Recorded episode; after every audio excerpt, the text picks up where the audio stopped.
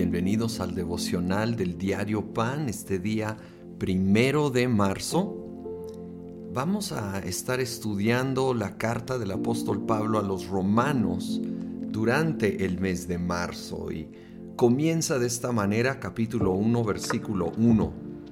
Pablo, siervo de Cristo Jesús, llamado a ser apóstol, apartado para anunciar el Evangelio de Dios Pablo inmediatamente se identifica como el autor de esta carta, que es la verdad un gran escrito sobre el Evangelio.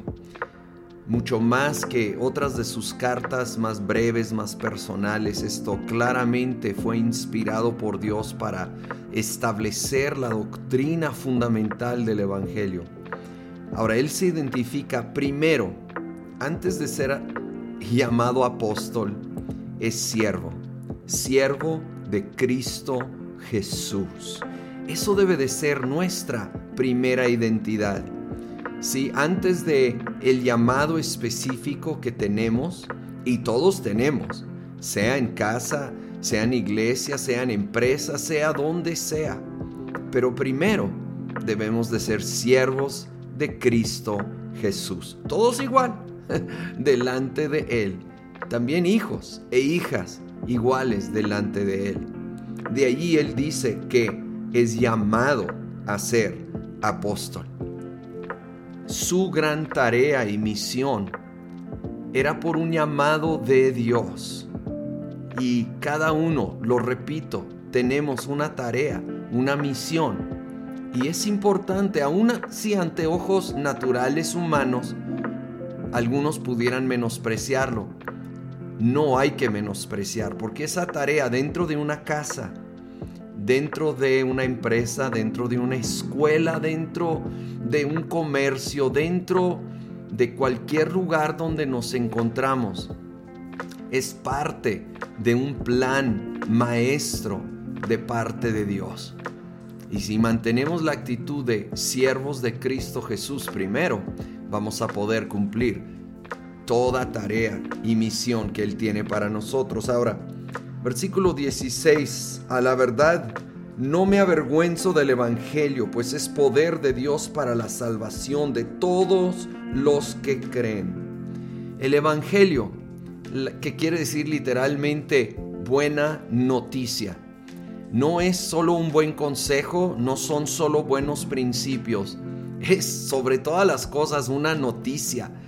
La noticia que trae salvación, el poder de Dios, la noticia que Jesucristo el Hijo de Dios vino a esta tierra, nació, creció, dio su vida en la cruz por nosotros, resucitó y gobierna en lo alto. Así que no nos avergonzamos de proclamar la noticia que es el que da el poder de Dios para salvación. Y el versículo 17 dice, de hecho, en el Evangelio se revela la justicia que proviene de Dios, la cual es por fe de principio a fin. Tal como está escrito, el justo vivirá por la fe. Otras versiones dicen que es por, por fe y para fe.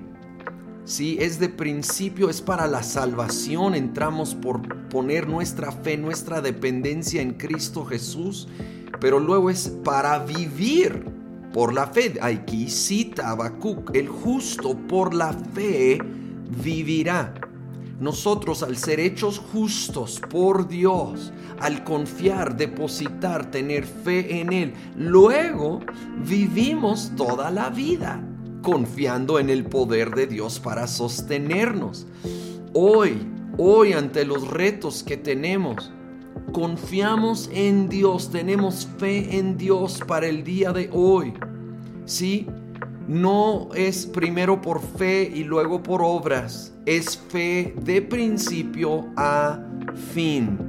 Somos salvos por la fe, pero también vivimos por la fe hasta el final. Señor, gracias.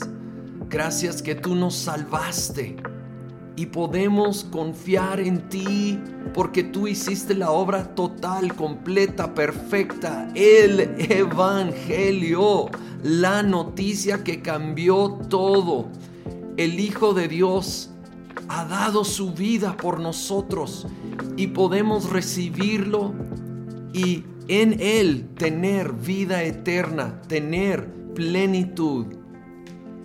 Gracias te damos en el nombre de Cristo Jesús. Amén.